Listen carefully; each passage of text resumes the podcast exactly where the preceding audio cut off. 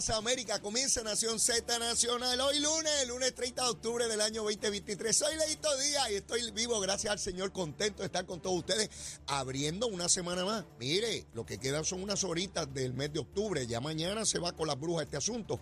Pero ya usted sabe, estamos aquí a través de Z93, la emisora nacional de la salsa, la aplicación La Música y nuestra página de Facebook de Nación Z, listos y prestos para quemar el cañaveral. Pero antes a los titulares con Emanuel Pacheco.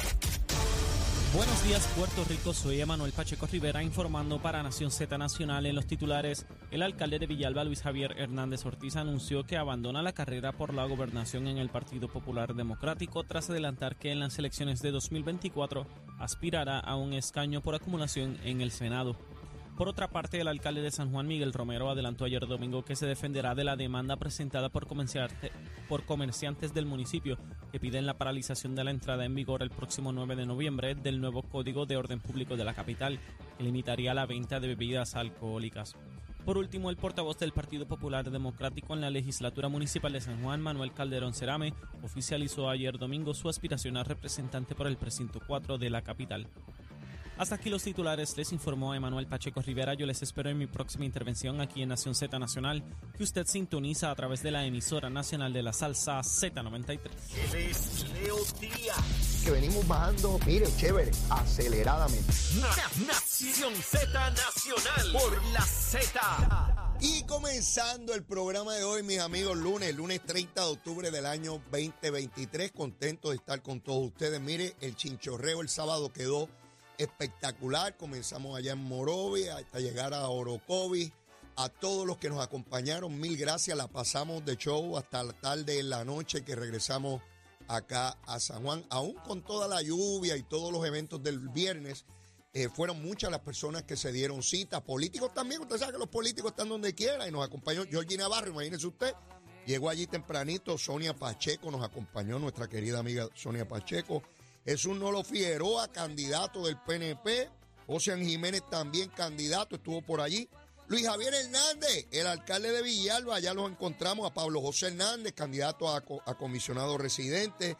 Eh, a, Luis Javier yo le decía, Luis Javier, tanto que yo te quemo allá y toda la cosa, tiene un gran sentido del humor.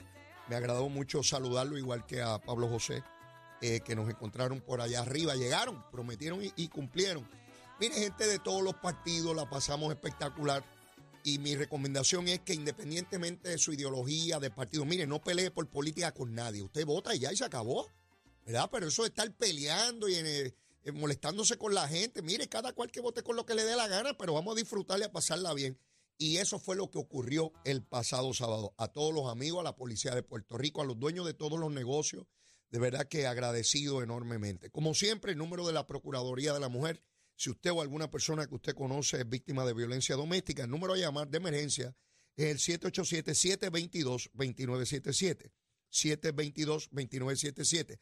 Luma, Lumita, Lumera, nunca me olvido de ella, tan buena la condena. Mire, tempranito en la mañana ya yo estaba jorobando, a las 5 y un minuto de la mañana verifique, y habían 4.988 abonados sin energía. El mayor problema a esa hora era en la región de Bayamón, con 4.727, o sea, la inmensa mayoría era allá. Los demás eran 11 en, en, Arecibo, Carolina 3, Cagua 28, Mayagüez, todo el mundo tenía luz, en Ponce solo 8 y en San Juan 211. Verifiqué ahora, antes de comenzar el programa, a las 7 y 59, y ese número bajó a 861. Mire, ya se arregló casi todo. Arecibo, a esta hora, Arecibo solo 72, Bayamón 31, Carolina 120, Cagua 554, Mayagüez 13, Ponce 29 y San Juan 42. Eso es el balance de Luma, Lumita, Lumera, que nadie le va a hablar de eso, a menos que se explote una centella y entonces le dice que Luma está acabando con el tiempo. Mientras todo anda bien, no le hablan de Luma. Para que vean, el único que le habla es Leito Díaz. Aquí es que se quema el cañaveral.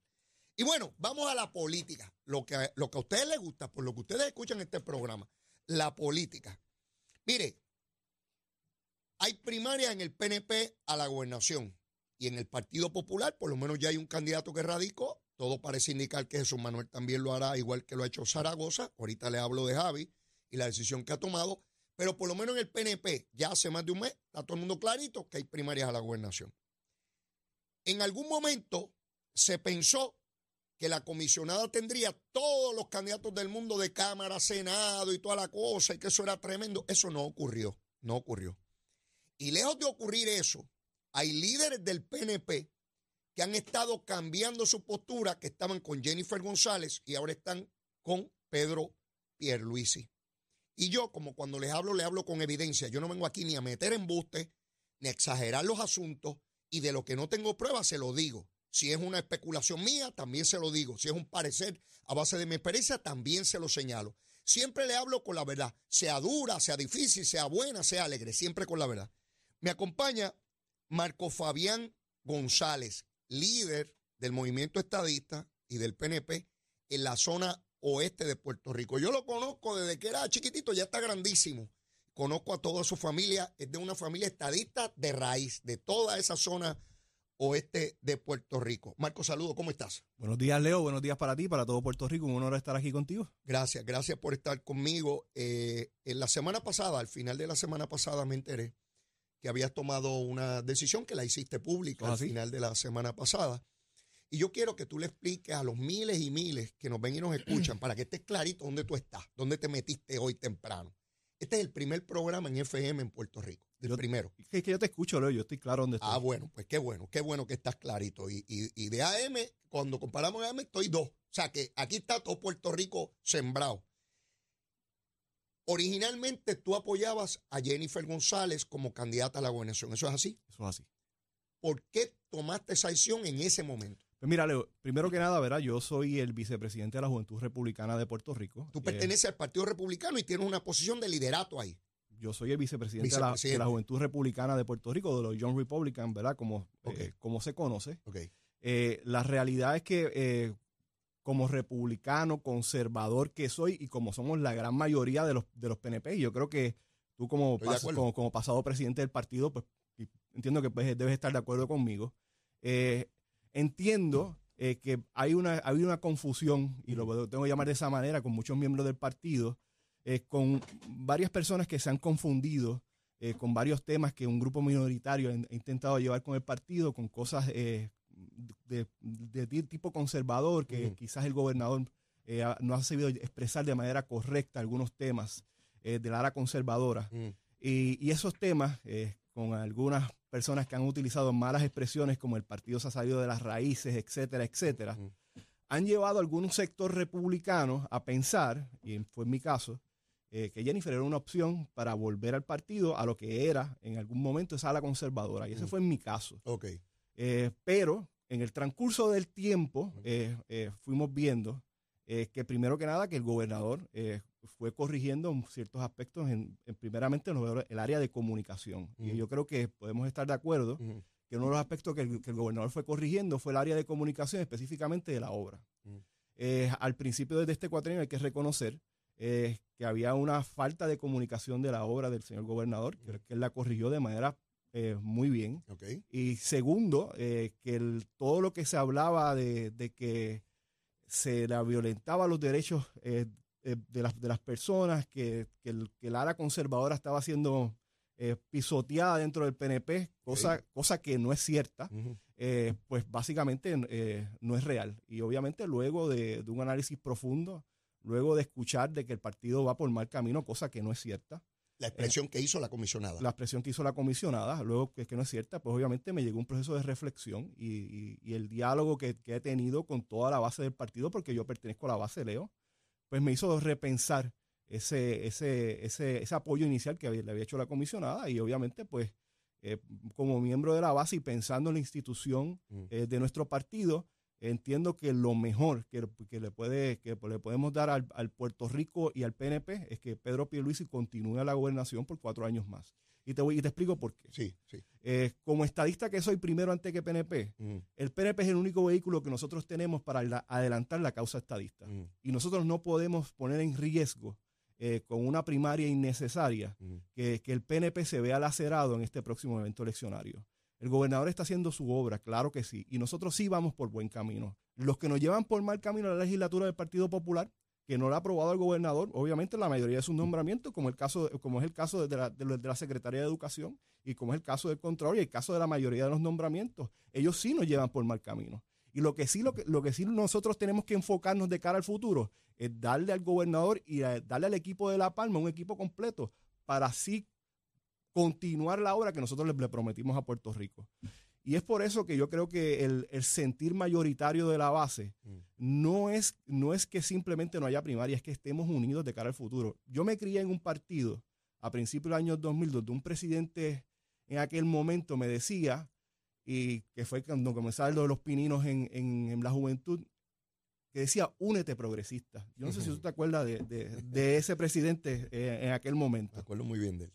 Y yo creo que en ese tenemos que levantar ese llamado. Y ese llamado tiene que salir de la base. Mm. Tenemos que unirnos los progresistas Mm. de cara al futuro. ¿Por qué?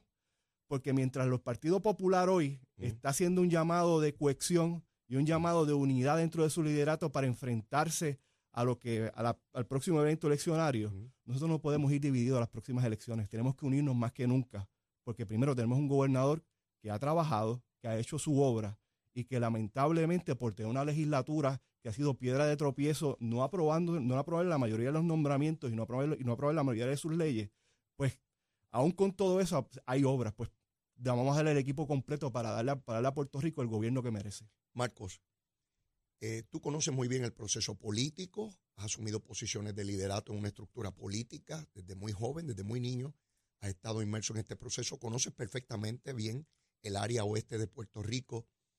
Lo que ha ocurrido contigo en ese proceso respetuoso de análisis, porque fíjate que tú no estás quitándole mérito a nadie. No, no, no, no, Tú para estás nada. haciendo un reconocimiento del momento histórico que, que- que representa el reto inmenso para el movimiento estadista y has identificado quién debe ser la persona que sea el portestandarte, ¿no? El buque insignia de ese movimiento, como tú, como tú has hecho. Tú entiendes que hay otras personas que de igual manera apoyaron en una primera instancia a la comisionada, ya sea por ese elemento de conservador o de comunicación o de la obra, y que han hecho esa transición al igual que tú. Yo tengo una cámara que me está viendo. Sí, sí, ¿Cuál es? esta, esta de frente. tú. Pues mira, Leo, yo les quiero hacer un llamado a los amigos y compañeros que yo sé que, que como yo, están considerando, eh, pensando poniendo al partido primero. Compañeros, analicen primeramente las campañas. El gobernador está, tenemos el equipo or- ordenado, un, equipo que está listo. Edwin Mundo, ustedes lo conocen, Edwin Mundo ha sido nuestro, nuestro líder que nos ha llevado al triunfo básicamente en casi, casi uno de los eventos electorales que hemos tenido. Tenemos una campaña que está organizada, que está lista para ganar. Eh, no, no quiero hablar mal de la comisionada, pero todos sabemos que hay una desorganización en la campaña en la, campaña de la comisionada. Necesitamos ir organizados y listos para ganar. No lo piensen más. Esto no se trata de hablar mal de nadie. Esto se trata de quién está listo para gobernar. Quien está listo para continuar gobernando es Pedro Pierluisi. Por lo tanto, aquellos que me han llamado y aquellos que estén listos para apoyar al gobernador, ustedes conocen mi número de teléfono y me pueden llamar. Tú que conoces a toda la gente de esa región, una vez hiciste público tu... Y perdóname, Leo, Sí. yo te garantizo que en los próximos días varios compañeros más van a, van a apoyar al gobernador. Yo sé ya de un alcalde que originalmente apoyaba a la comisionada, que también va a anunciar públicamente que apoya ahora a Pedro Pierluisi, pero quiero ser diferente con él, que sea él quien lo anuncie. ¿Cuál ha sido la reacción de tus amistades, de las personas que, que- que te respetan como líder?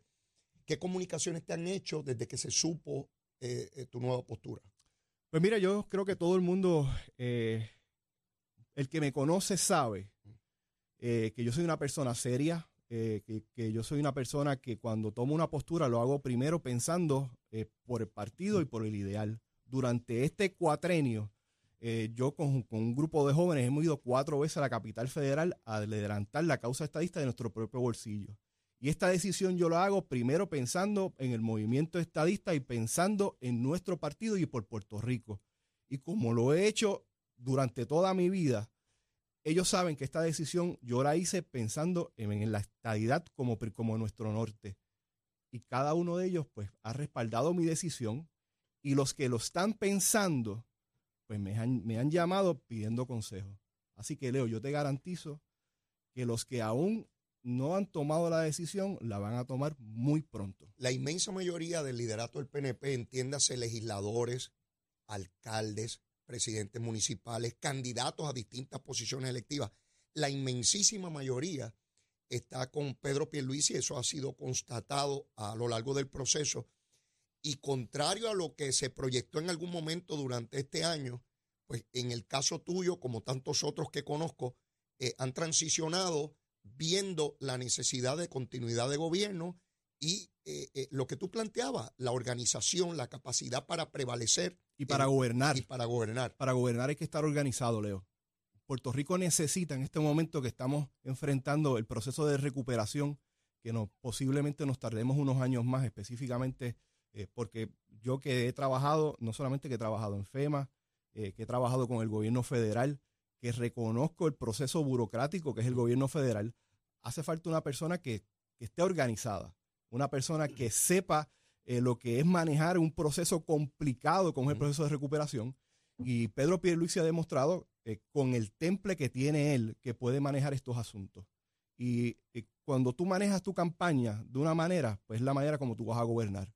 Y yo creo que para muestra un botón basta. Y, yo, y por eso, ¿verdad? Yo me siento más que tranquilo con la decisión de, haber de apoyar al gobernador de Puerto Rico y por eso yo hago un llamado a todos los compañeros y compañeras estadistas a que no eh, tenemos un gobernador excelente y el gobernador necesita nuestro apoyo y lo que, el, lo que el gobernador realmente necesita es un equipo completo en la legislatura específicamente y en las alcaldías para darle a Puerto Rico el verdadero gobierno que merece. Puerto Rico tiene un buen gobierno en la gobernación, pero necesitamos un buen gobierno en la legislatura para no solamente hacer el proceso de recuperación, sino para todo lo que hemos adelantado en el Congreso específicamente con la estadidad, lo culminemos. Y, y, estamos, hemos adelantado mucho, pero lo que nos falta es, es con el gobierno completo. Y estamos en un momento crítico. El Partido Popular murió, Leo, y tú lo sabes, aquí tú lo dices todos los días. Lo que nos vamos a enfrentar. Ahorita les voy a hablar sobre los últimos acontecimientos que validan lo que he venido planteando. Lo vamos a enfrentar es con el Junte Socialista. Así que, ¿qué vamos a hacer? Vamos a permitir que, y vamos a fraccionar en este momento histórico. No, hay que unirnos, es el, es el momento histórico que lo tenemos. Y yo como, como la nueva generación que soy, no lo voy a permitir. Yo no lo voy a permitir. Muy bien, muy bien. Marco, te agradezco enormemente tu participación, ese testimonio tan poderoso eh, que ejemplificas tú junto a tantos otros que, están en ese proceso de, de adelantar una causa, más que una persona, una causa. Agradecido. Siempre, Leo. Cuídese mucho, cuídese mucho. Bueno, quería tener aquí eh, a Marco Fabián, porque es importante su testimonio. Miren de lo que estamos hablando. Estamos hablando aquí de una candidatura a la gobernación y una primaria que yo les he dicho a ustedes que no tiene sentido. Ayer, Tomás Rivera Chat, en una actividad imponente e impresionante, yo nunca había visto eso. Junto a él estaban todos los senadores incumbentes y todos los aspirantes al Senado en una muestra de fuerza, de equipo, de coordinación, de dirección de un partido político que requiere ganar la Cámara y el Senado. Yo nunca había visto eso. Bajo cualquier primaria de la gobernación, un grupo estaba con un candidato y otro con otro. Todo el mundo está con Pedro Pierluisi, esa es la verdad. Yo veo a la comisionada hoy que estuvo en un programa de televisión y no dijo nada. Yo, yo miraba ayer a la Jennifer González que yo conocí. Y Jennifer, tú sabes que te estoy hablando del corazón. Tú lo sabes, tú lo sabes. Te conozco desde que era jovencita. Y apoyé siempre tu carrera. Siempre. Y ver al gobernador junto a todo el equipo del Senado y que Jennifer no estuviese allí. Porque ya ella misma se coloca fuera del proceso. La vi en el fin de semana en una casa de una buena familia, pero no puede hacer una actividad grande ni puede hacer actividades de nada. Que una familia le invitó a su casa, es chévere, bueno. Pero eso no es una candidatura a la gobernación. Por Dios, eso no lo es y tú lo sabes, Jennifer. Por eso no acabas de erradicar la candidatura. Estoy convencido de que vas a buscar alguna excusa para retirarte porque no hay de otra. Esa primaria no es la semana que viene ni el mes que viene, eso es el 2 de junio del año entrante anticiparon que iban a anunciar una, una propuesta cada semana y hizo la primera y quedó en ridículo. No tiene equipo electoral, no tiene recursos económicos, no tiene sentido esa primaria, es absurdo. Y ella lo sabe, se metió ahí y le empujaron dos o tres, dos o tres resentidos.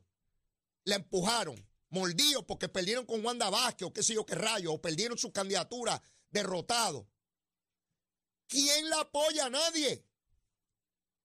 Lejos de ganar adeptos, ha ido perdiendo. Por eso quería que Marco Fabián estuviese aquí, porque en algún momento él la identificó como una opción, como hubo otra gente que también. Sin embargo, han decidido y han tomado la determinación final y firme que es con el gobernador, que tienen que ir, porque es quien tiene la capacidad de ser reelecto y que no tiene sentido la primaria.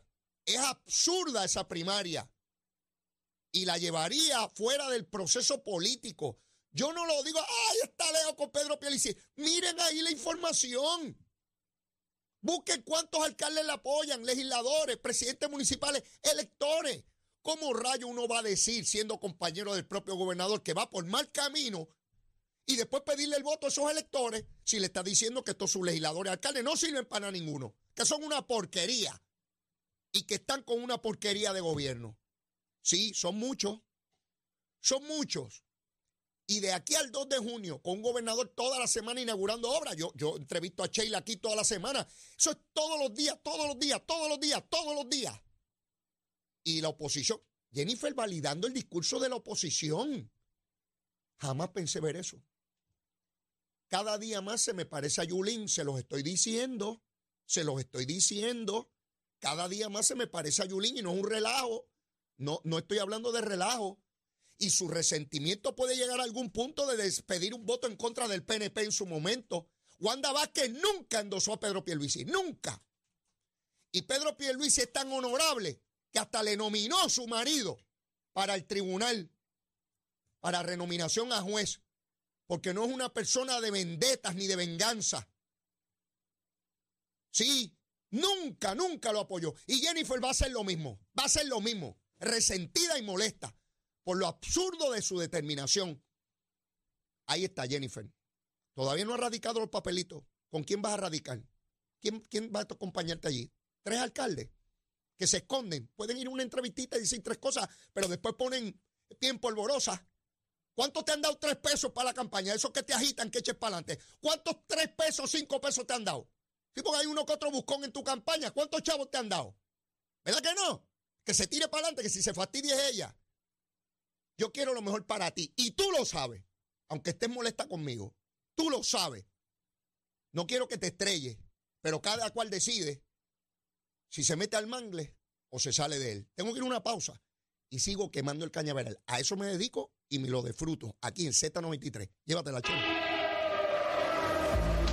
Buenos días, Puerto Rico. Soy Emanuel Pacheco Rivera con el informe sobre el tránsito. A esta hora de la mañana continúa el tapón en la mayoría de las carreteras principales del área metropolitana, como la autopista José de Diego, que se mantiene congestionada entre Vega Alta y Dorado y desde Toa Baja hasta el área de Atorrey en la salida hacia el Expreso Las Américas.